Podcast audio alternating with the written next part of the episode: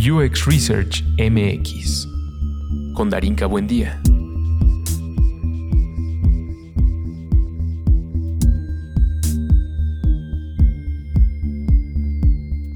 Entrevista con Mariel Jaime, UX Strategist. Yo soy creadora de experiencias a través de productos digitales. Me gusta muchísimo hacer street photo. Me encanta tocar el piano. Toco desde los 16 años. Apenas aprendí a andar en bici. Y sobre todo disfruto de vivir en esta ciudad. Varios libros de Rosenfeld hablan justo de eh, cómo podemos prepararnos como eh, UXers. Y uno de los más importantes para mí es el que escribió Leah Bully. El que escribió Via Louis se llama eh, UX Team of One y este es el tema de hoy. Para abrir la conversación voy a leer eh, el manifiesto de esta mujer, quien decidió lanzar este libro para todos aquellos que en algún momento de nuestras vidas hacemos UX en solitario. Y em, habla de que el equipo de UX, em, tanto de uno como de varios, es una circunstancia profesional y una filosofía constructiva.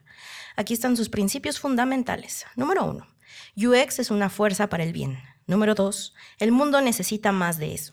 Tres, tú puedes hacer que eso suceda. Sí, tú, equipo de uno. Cualquiera que sea el título de tu trabajo, cualquiera que sean tus aspiraciones profesionales, tienes el poder de generar más conciencia sobre la perspectiva del usuario, para que el trabajo que realizas y las personas con las que trabajan entiendan lo que haces. Este libro puede ayudarte a difundir el crecimiento de un campo nuevo y emocionante, a través de una persona, después un equipo y probablemente toda tu empresa. ¿Qué opinas de eso, Mariel? Cuéntame un poco sobre esta perspectiva del equipo de UX de uno. Pues en realidad creo que es una perspectiva muy importante, más en la etapa en la que estamos en México, que es una etapa de crecimiento en el UX, en donde se busca un empuje se busca personas con el perfil, con la preparación. Sin embargo, como es una especialidad de alguna manera nueva en Latinoamérica, muy pocas empresas le dan el presupuesto adecuado. Y si de milagro invierten en un solo UX, que es la realidad que todos vivimos. La realidad de todo UX que se le conoce también como el unicornio, ¿no? El unicornio de la UX. Y es una de las cosas con las que me gustaría arrancar, Mariel, para empezar a desmitificar ¿Por qué necesitamos ser especialistas y sobre todo empezar, y como hablábamos anteriormente, eh, no sé si cambiar la palabra evangelizar, pero sí al menos eh, considerar cuáles son eh, los requerimientos que las personas necesitan, uno, para especializarse, pero antes de eso, llevar a la práctica no solo a un área, sino también con los equipos de trabajo con los que probablemente no, no, no tengan que ver con UX, pero que sí tienen un impacto, ¿no? Fíjate que creo que es importante tener como un punto de partida de ser como un one team. Ajá. ¿Por qué? Porque si en algún momento te llegas a especializar, tú tienes empatía hacia el trabajo de tu compañero. Por lo tanto, puedes optimizar tu trabajo, hacerlo más fácil hacia el otro. Algo que siempre he comentado de, bueno, ok, como UXers nos enfocamos en la experiencia del usuario, pero ¿qué tal en la experiencia de mi compañero? Inclusive el entender de bases de tecnología, de desarrollo de negocio, hace que el producto digital sea aún mejor. Entonces creo que el hecho de ser generalista o unicornio o Team One no debe ser motivo de vergüenza, porque es lo que te hace tener una mejor capacidad y crecimiento. y es bueno, al menos lo veo de dos puntos, ¿no? Porque hay quien no tiene de otra y es como la cuestión que tienes que generar a partir de ocupar los recursos que tienes. Y la segunda es cuando llegas a una startup, que es en la mayoría de los casos donde sucede esto, ¿no? que hay eh, una visión, hay una, una cosmovisión de, de, UX y de UI, primero como si fueran la misma cosa o si fueran el mismo ente. Segunda, eh, como alguien que solo se está fijando en, la interfaz y probablemente en, los requerimientos de negocio. Y por último, lo que sucede con el usuario. Entre estas dos perspectivas es en donde encontramos eh, la oportunidad de mejora, pero tú lo dijiste bien, ¿no? O sea, no, no, no es tanto un sentimiento, sino más bien es una oportunidad de ejecutar, ¿no? O sea, ejecutar tanto con los departamentos, el que se me viene a la mente muy rápido es marketing, ¿no? Creo que una de las cosas que tenemos con marketing digital es eh, que estamos hablando de segmentos, estamos hablando de opiniones, estamos hablando de nichos y todo tiene que ver en el cómo estamos eh, utilizando la información que genera ese departamento y que la tenemos todo el tiempo que estar así campechaneando entre lo que nosotros en experiencia de usuario estamos viendo. En tu caso, ¿cómo ha sido, por ejemplo, esa, esa perspectiva de trabajar de la mano de este tipo de áreas? Pues ha sido buena, de hecho bastante enriquecedora, precisamente porque hay como que la comunicación, la confianza de decir las cosas y que hasta cierto punto son áreas afines o que con las que convivimos como que muy de la mano. Eh, algo que me ha gustado de tener la oportunidad de en el proyecto actual en el que estoy de partir en como UX One Team es que pones tú los pilares. Ok. Y el poner los pilares hace que tengas algo estable, algo bien hecho. Porque me ha llegado a pasar que he estado en proyectos más grandes, pero a pesar de eso son como esos gigantes pesados que no pueden caminar un paso a la vez. No tienen control de la situación por la inmensidad que son ellos.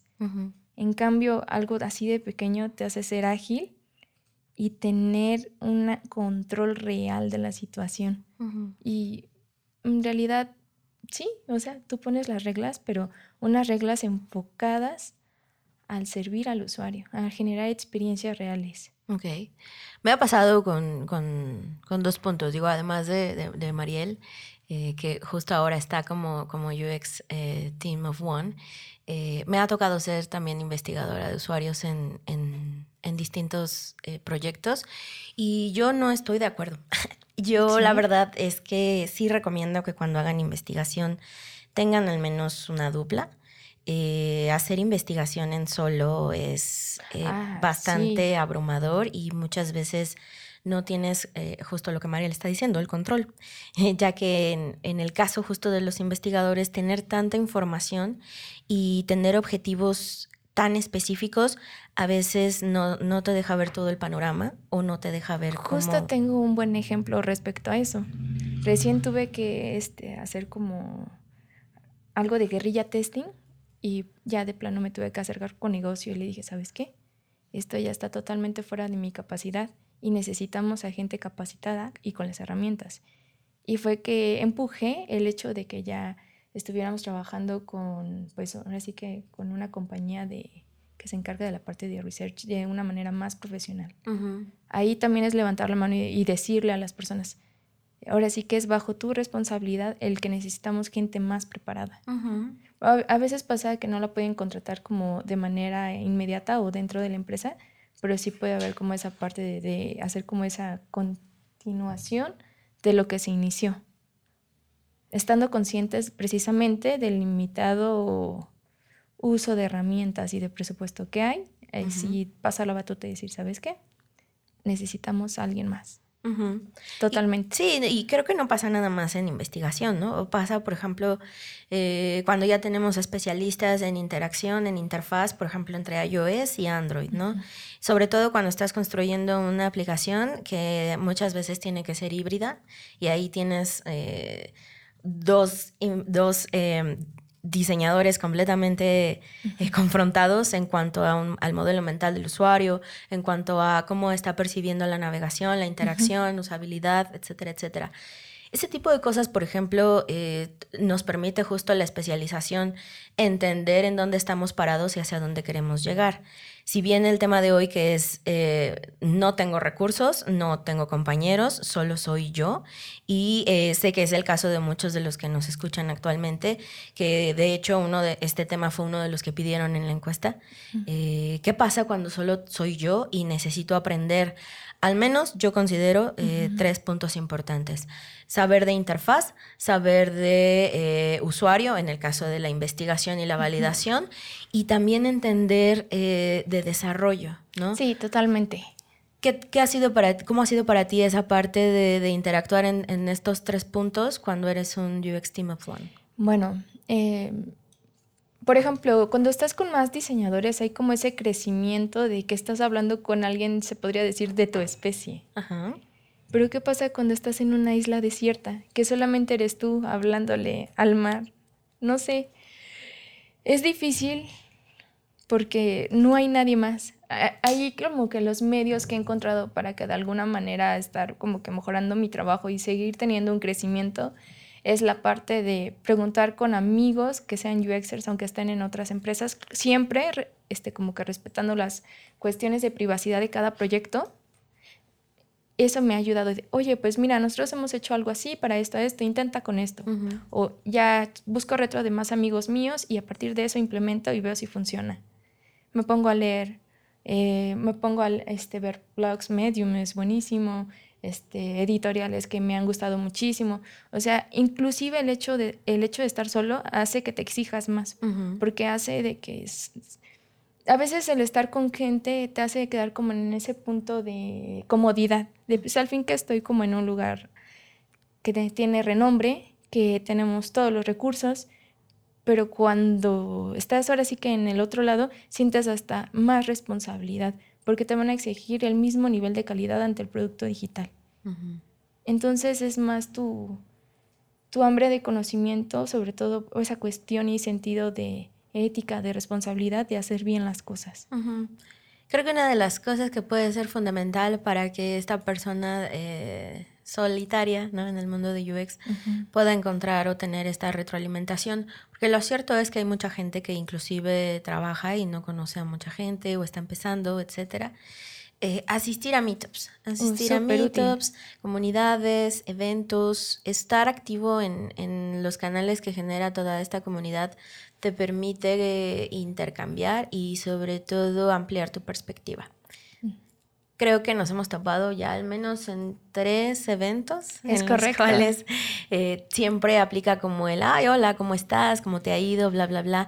Pero sobre todo la, la sinergia que implica el estar aprendiendo lo que estás escuchando y aplicarlo es algo que no sucede de la noche a la mañana y que también es una de las quejas que constantemente tienen las comunidades, como, bueno, voy, escucho al experto, pero en realidad lo que yo estoy viendo o es imposible de escalar porque no tengo los recursos o porque no tengo el equipo o porque no tengo la, disciplina, ¿no? Que a lo mejor esa persona que está parada ahí enfrente está generando.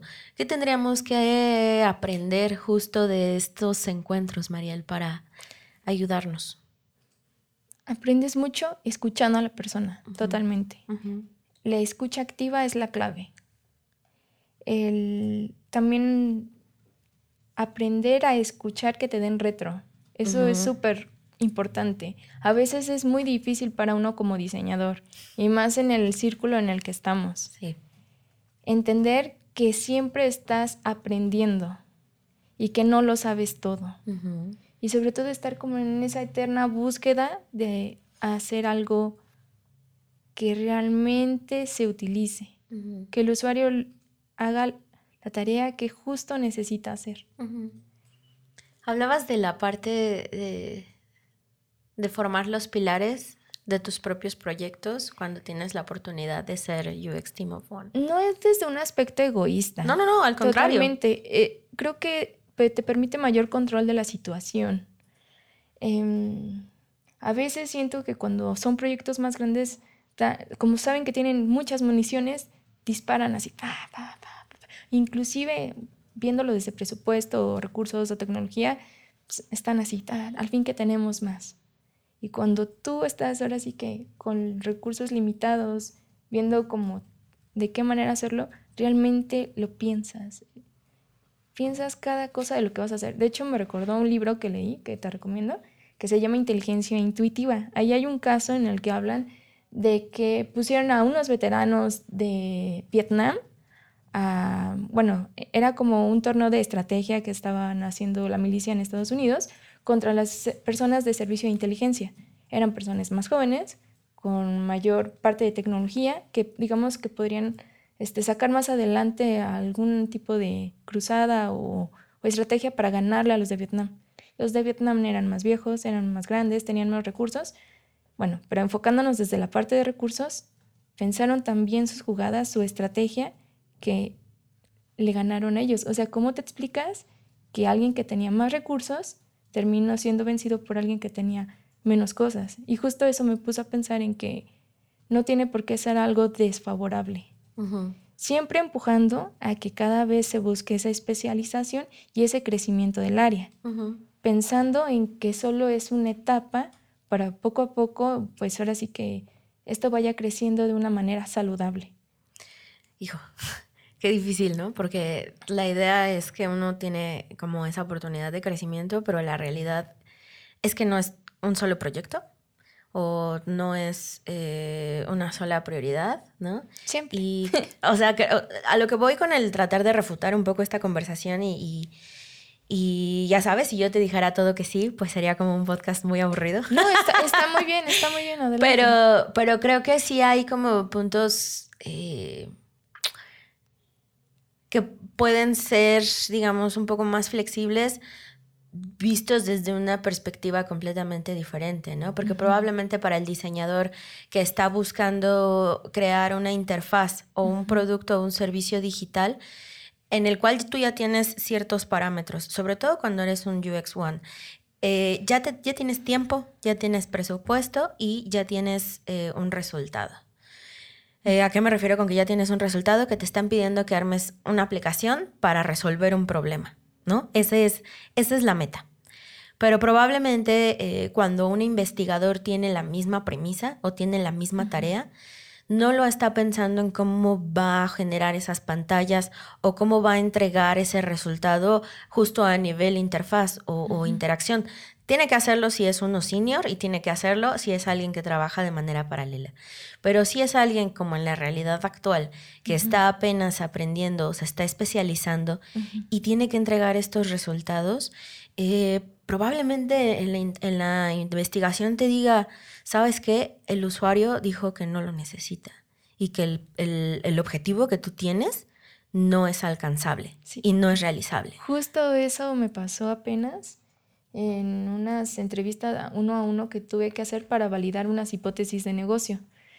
Mucho de la investigación que a veces hago obviamente es de una manera muy, este, así que por buena iniciativa, por así decirlo, porque a veces es mejor un poco de data que nada de data. Estar a ciegas tampoco es agradable. Y justo eso fue en lo que concluimos. Y fue este, una entrevista uno a uno y los resultados fueron enfocados de la parte perceptual de la mayoría de las personas. Tal. Y justo teníamos como esa, ese dilema de cómo le decimos a negocio que su estrategia principal no va a funcionar de la manera que ellos quieren. Pero lo que sí pudimos encontrar fueron como personas que podrían permear ese comportamiento hacia el usuario final. Hicimos la presentación, comentamos todo lo que sacamos de data, información y demás, y pues ahora sí que amablemente les dices, miren, estos son los resultados, sí se puede lograr, sí se toman estas medidas. Y bueno, también dejar en claro que pues también este, para seguir continuando con la validación de estas hipótesis, pues sí, ya vamos a necesitar de alguien más especializado. Siempre también esa humildad de decir, pues a final de cuentas, eh, siempre un UX One Team tiene más peso hacia una especialidad. Por ejemplo, yo, visual design, designer es como lo mío totalmente. Pero al final de cuentas, cuando eres un UX One Team, pues tienes que pasarte de la investigación al prototipado, a checar cosas inclusive con negocios, saltas a un buen de cosas que ni siquiera te imaginabas que podías hacer. Inclusive esto es un, era un reto y como precisamente son áreas que hasta cierto punto tú no dominabas y que ahora lo tienes que hacer, es como que implica más responsabilidad, porque sabes que si te equivocas, la parte de la estrategia también puede, pues se puede como desvirtuar hasta cierto punto. Entonces ahí también es esa humildad de decir, ¿saben qué? Hasta aquí llegamos con las capacidades que tenemos, ahora los invito a tomar estas medidas y que podamos hacer este estudio ya con mayores herramientas y con personas que realmente se dediquen al 100% a esto. Eso sí fue como que algo que dije y que empujé y que afortunadamente me escucharon y lo hicieron. Y también me dio un poquito como de, de, que cosas que sí pude visualizar, ellos retomaron y yo, no, sí, fue por esto, tal, tal, tal. Y también así como que te retas día a día y, sabes que hay cosas que en tu vida imaginaste poder dominar o hacer, inclusive investigar. Y esa parte jamás la... Me imaginé que tenía la capacidad de hacerlo. Pero todos en algún punto somos científicos. Todos tenemos esa vena de descubrir, de encontrar, de innovar. Sí, lo, decía justo eh, Mauricio, ¿no? que vino al podcast hace unos, unos ayeres, que eh, la, la, cosquilla de la curiosidad pues es lo que mueve a todo diseñador, ¿no? Y, por eso es como esa eh, chispa que genera como entrar a esta disciplina, en donde justo la, la, la diferencia, ¿no? O la posibilidad de establecer esos caminos entre ser un diseñador visual a ser un diseñador de experiencia de usuario. Totalmente. Ya, ya genera otros caminos. Justo en este proyecto fue cuando ya sentí como ese cambio de, de ya no ser ese diseñador visual, ya realmente ser un diseñador de experiencia, porque tenía mayor empatía y podía tener mayor perspectiva de todo, de las entrañas del negocio, de las entrañas de tecnología, de la parte del usuario y ver la manera de optimizar con lo poco que teníamos y poder hacer un trabajo de excelencia, hasta los límites posibles, claro. Eso es como que algo que siempre debes de tener este, conciencia como yo Team One, de que a final de cuentas es algo finito, ilimitado, y que ahí es cuando pasas batuta a negocio y decirles, pues yo ya hice esta parte lo mejor que se pudo con la mejor calidad posible, pero ahora necesito de su apoyo para que se continúe haciendo de la mejor manera. Y ya no está en mis manos. Necesitamos ahora un especialista. Qué fuerte. Es súper fuerte, pero es la realidad de muchas personas. Y es no es fácil llegar con tus stakeholders y decirles hasta aquí llegué. ¿no? Sobre todo porque tenemos esta cultura de que el, pues el cliente pagó por esto y hay que entregárselo. ¿no?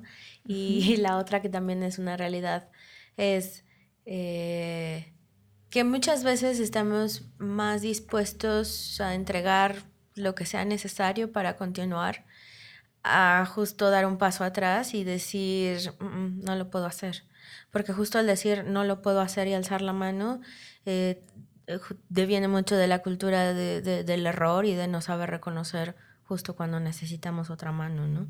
Eh, al inicio justo hablaba de, de, este libro maravilloso de Rosenfeld, que si tienen oportunidad de, encontrarlo en redes, igual si me quieren escribir por LinkedIn y ahí compartirles un par de tips, guiño, guiño. Eh, la idea es que puedan revisar este, este gran libro en donde justo esas tres premisas que hablaba, ¿no? Sobre que el, UX es la fuerza del bien y esta, esta, esta morra que escribió el libro es muy fan de Star Wars y de hecho utiliza muchísimos ejemplos que a mí como que me abrieron un poco la perspectiva y decir, claro, ¿por qué no ocupar un poco de, la cultura pop para hablar de las cosas que son eh, importantes en esta industria? ¿no? Entonces, hablaba de, la facilidad que tiene la investigación, tanto para hacer el bien, ¿no? La, fuerza, pero también para irse al lado oscuro, ¿no? Es correcto. A mí las primeras veces que empecé ya a hacer investigación, ¿sabes qué me daba miedo? De que mis conclusiones fueran erróneas, precisamente porque no soy un especialista de research, pero de alguna manera se necesitaba esa información me tenías tronándome los dedos. Pero también te exige más, porque sabes que tienes que sacar algo bueno. Pero gracias a eso ha permitido crecer el área. Mm. Y los stakeholders se han dado cuenta de que sí vale la pena invertir por UX. Es la, es la primera vez que en verdad he encontrado cuenta de negocio que dice, Mariel, te queremos escuchar. Muy bien. Por favor. Y bueno, creo que también tiene que ver que son personas menores de 40 años, son TX, este, muchos vienen de startups, entonces como que traen un chip muy de, por favor, te queremos escuchar. Y eso me encanta, porque también me motiva a seguir aprendiendo y pero también empujar el crecimiento del área. Totalmente. y no, digo, creo que en el mundo de los, de los eh, líderes de negocio, los stakeholders, hay, hay de todo, ¿no? en, en, tu caso creo que es una, es una excepción, porque lo cierto es que la mayoría pues ya te tienen como otra perspectiva y otra idea sobre esto y, y, e inclusive que te pongan atención, ¿no? En, en, sí, en la es, sala. Es la primera vez que me pasa. Hasta yo estoy así de, ¿es en serio? ¿Qué está pasando? ¿Quieres escucharme? Sí. Ya uno como yo está tan acostumbrado a que negocio te ignora. Ellos solamente quieren ver números y se acabó. Sí. Pero esta es la primera vez que veo que también quieren saber las reacciones del usuario y es como de, ¿en serio? ¿Qué otras técnicas de investigación en este caso, además de la guerrilla, ¿no? de la que hablabas, de las entrevistas uno a uno, ¿qué, qué herramientas o qué técnicas tendría que saber este UX? Pues mira, a mí me gustaría como platicarte, em, pues ahora sí que lo que tienes que saber cuando inicias en un proyecto como UX One Team. Ok. Primero, tienes que saber en qué nivel estás, porque una cosa es que solo seas el único UX, pero ¿Cuál es tu nivel? Pues porque puede ser que sea tu primer trabajo, que estás adquiriendo experiencia, que también pues, puede ser que ya seas un contribuidor sólido, aunque todavía no tengas como que ciertos afanes de liderazgo. Em, debes entender tus capacidades o habilidades técnicas en software, inclusive en desarrollo. Obviamente necesitas tenerlas para poder entender, ahora sí que todo. Em, pues sería importante entender todo eso, tener como esa honestidad de, ok, sí soy el único UX, pero ¿qué nivel tengo? Y a partir de eso el seguir aprendiendo. ¿Y cómo, ¿Qué, técnicas elijo? Pues primero tengo que saber como la parte del proceso de diseño. Y bueno, aquí hay algo que sí debo de entender del proyecto en el que estoy, que son diferentes variables no es que eh, saque de la caja de sorpresas qué técnica voy a utilizar. Primero deben entender el contexto del proyecto en el que están, porque puede ser que estén en una empresa muy grande, pero el proyecto sea muy joven. Deben entender el nivel de ustedes como UXers, que ya lo había mencionado, el tamaño de la empresa también influye, porque obviamente va a ser en relación al presupuesto que va a tener o demás situaciones. A partir de eso, yo veo en qué etapa también está el producto digital, porque también varias de las técnicas este, se tienen que hacer en relación a qué etapa de vida está el producto o el proyecto. Así es como tú puedes definir o decidir cuál te funciona en ese momento. Em, de ahí, pues, deben de tener en cuenta su proceso de diseño, porque pues a final de cuentas ustedes son los que realizan todo, desde el inicio hasta el fin, hasta cierto punto. Y bueno, si me das oportunidad, me gustaría como compartir esta parte que, pues al final de cuentas, todo diseñador pues tiene como esa parte de, de descubrir, de entender, de indagar. Porque a veces solamente, precisamente hasta un error en el que cae uno como diseñador es el hecho de que piensas todo en pantallas, cuando en realidad te tendrías que trasladar desde el comportamiento del usuario. Em, me ha pasado de que muchos diseñadores se abocan tanto a las pantallas que realmente no se ponen a pensar en el usuario probando esa pantalla. Em, pues mira, ¿de qué manera decido yo este, qué, qué herramienta de investigación puedo utilizar? Es teniendo ya claro mi proceso de diseño, teniendo ya claro em, el proyecto en el que el trabajo, el, el producto digital al que estoy abocada, a la tecnología que está utilizando este, pues debo de también entender, primero, qué alcances y qué objetivos este, busca tener.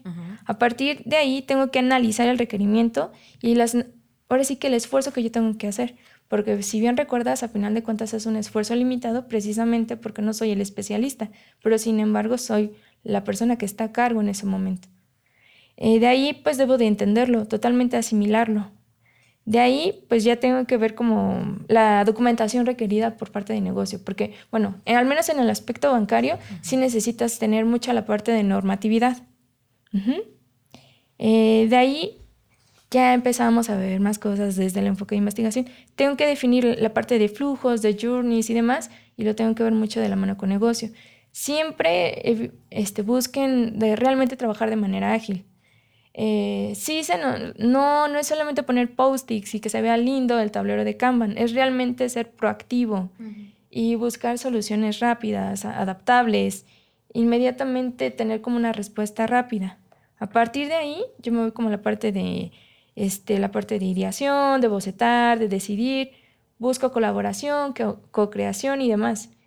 Em, pues realmente en los puntos en donde yo estoy utilizando como técnicas de investigación es en la parte de entendimiento para validar lo que he comentado de hipótesis de negocio y en la parte del prototipo para validar si realmente por medio de pruebas de usabilidad o de Quick Test, este, sí, que realmente estén utilizando la interfaz como yo la imaginé, como la planteó un negocio, como realmente se busca utilizar al, al usuario. Y bueno, ya te voy a decir en relación a qué fase del proceso de diseño utilizo estas herramientas y cuáles son mis favoritas y sobre todo cuáles les recomendaría. Cuando tú estás en la parte de que estás entendiendo la definición de negocio, pues hay muchos métodos de descubrimiento o planeación que yo les podría recomendar. Por ejemplo, el cuestionario UX es bueno porque te permite saber más sobre el producto y la necesidad que piensas solucionar.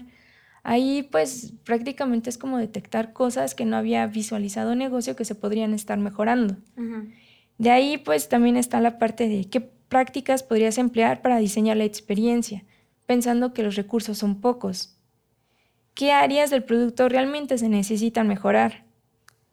Y bueno, también sirves de tener muy claro qué, cuáles son los resultados esperados para el proyecto. Porque pues ahora sí que siempre pasa la expectativa realidad como en el meme y eh, al momento de la demo es como de, en realidad esto era lo que buscábamos.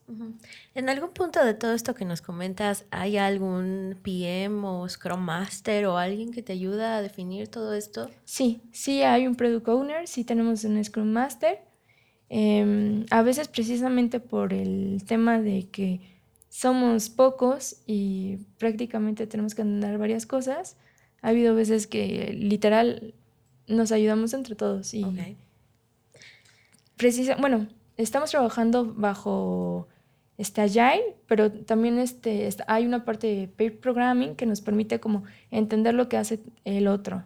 Y eso hace que inclusive tú tengas la responsabilidad de entender qué es lo que está haciendo el product owner. Si en, en algún momento no puede ir a la junta porque tiene que atender una junta de mayor prioridad, tú vas.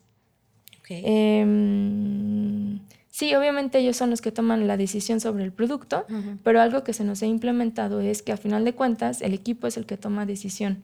Muy bien. Al 100. Sí. Colaborativo. Es totalmente colaborativo.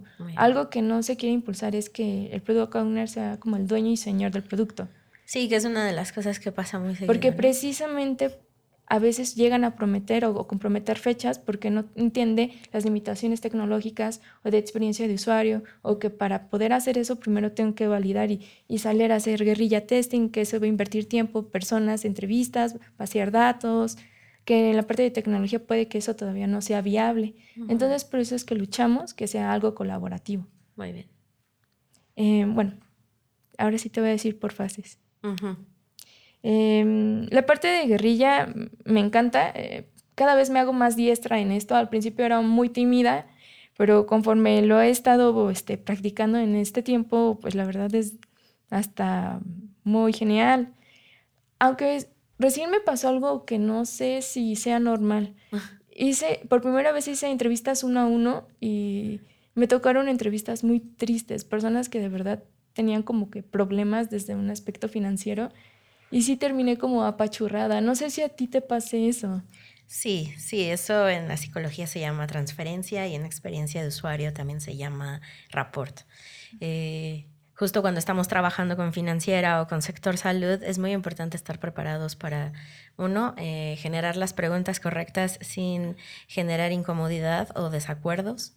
Eh, dos, no ser intrusivo y tres, sobre todo manejar la información que estás adquiriendo para que el usuario no note que lo que estaba sucediendo pues te está afectando de alguna forma, ¿no?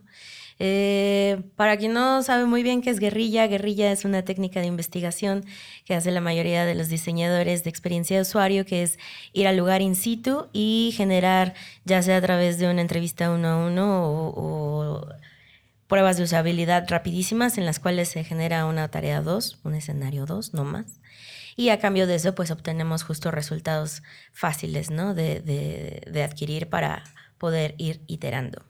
¿Qué otras cosas además de la, de la guerrilla haces, Mariel? Bueno, también este planteamos protopersonas. Ajá. Este, esto nos permite generar empatía con el usuario. Eh, cabe entender que estamos todavía en la fase de entendimiento, de definición del problema, ya pensando que un product owner o alguien más ya nos dio una definición de negocio para saldar. ¿Vale?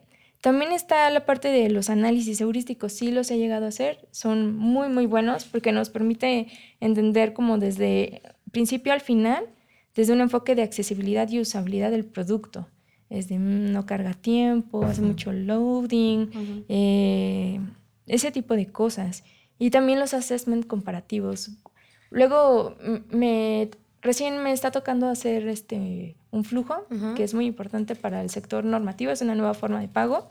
Y sí tuve que hacer un assessment comparativo de cómo actualmente se está manejando en otras aplicaciones. Entonces, ahí yo tenía que ver estándares, mejores prácticas o cosas que quería poner, por ejemplo, negocio, de, oye, es que queremos ponerlo de esta manera. ahí es cuando digo, no. ¿Por qué? Porque se, el deber ser es hacer esto. Y ahí es cuando tú también tienes herramientas a través de la investigación para defender tu trabajo. O sea, que no debe ser una limitante que solo seas una persona. Ahora sí que ahí tienes evidencia que puede hacer que todavía sea un punto de mejora.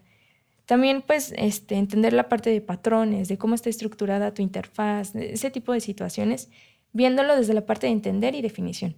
Ahora, cuando yo me voy a la parte de bocetar y decidir, de que ya planteamos la idea, tenemos como que hasta cierto punto la definición de negocio, del usuario, este, tecnología, porque a mí sí me gusta saber qué cosas puede hacer tecnología desde un principio para que no haya como ese rebote de, pues es que no lo sabíamos hacer, no, aún no lo podemos hacer, pero también sí procuro leer como documentación de, del el tipo de tecnología que utilizan para realmente saber si me están hablando con veracidad, porque también llega a suceder que a veces por pereza o porque no quieren como tener un nuevo reto o por comodidad, ya no quieren pasar como realmente a generar una experiencia real. Y bueno, en esta parte, eh, algo que yo les recomiendo, y bueno, ya va más enfocado a la parte de visual design, este, en la parte de sketching, pues a mí me gusta mucho seguir bocetando. Yo sí soy de utilizar la libreta, no irme directamente al sketch. Trabajen diagramas de flujo, aprendan a hacerlos, vale la pena. Eh, de ahí pueden pasarse a unos micro wireframes, que es súper útil. Inclusive antes de ponerme yo a hacer pantallas, con esto yo ya puedo ir con negocio, con tecnología, para validar si cierta modal o cierta pantalla realmente puede ser viable, precisamente por la arquitectura que actualmente esté en la aplicación, por así decirlo. De ahí ya me paso a la parte de los wireframes y de los mockups.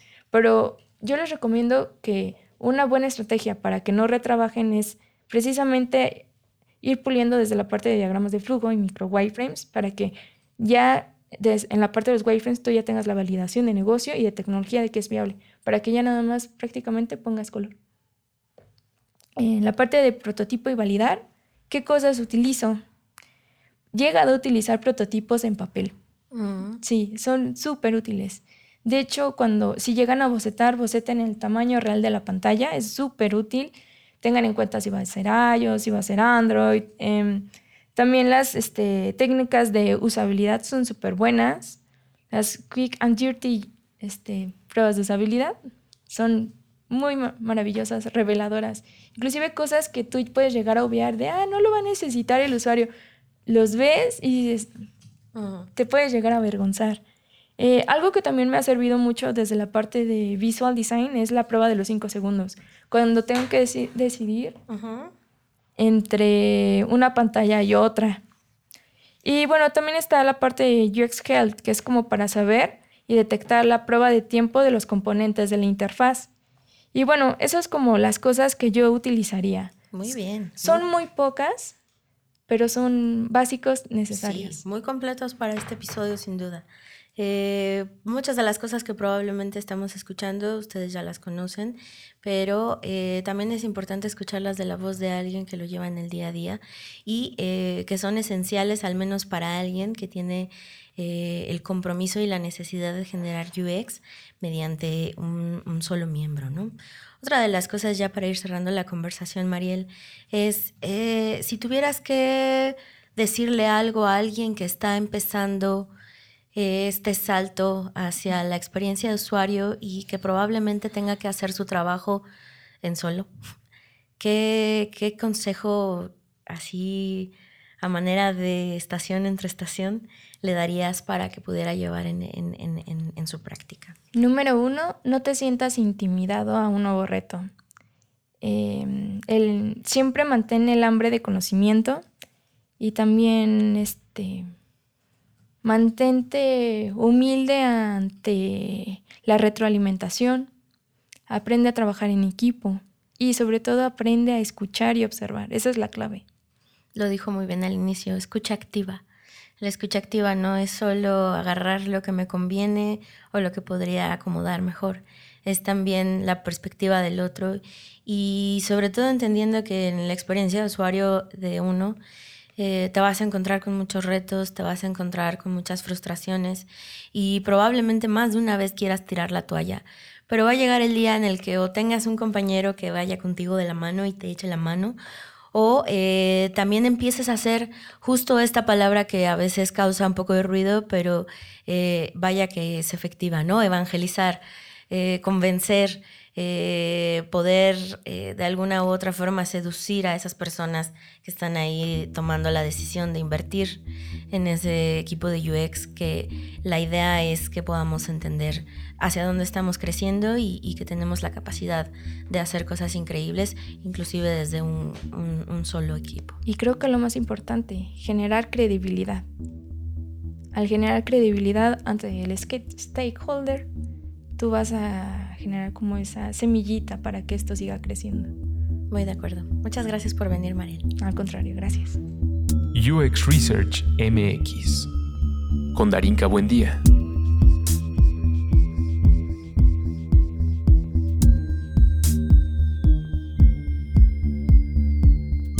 Entrevista con Mariel Jaime, UX Strategist.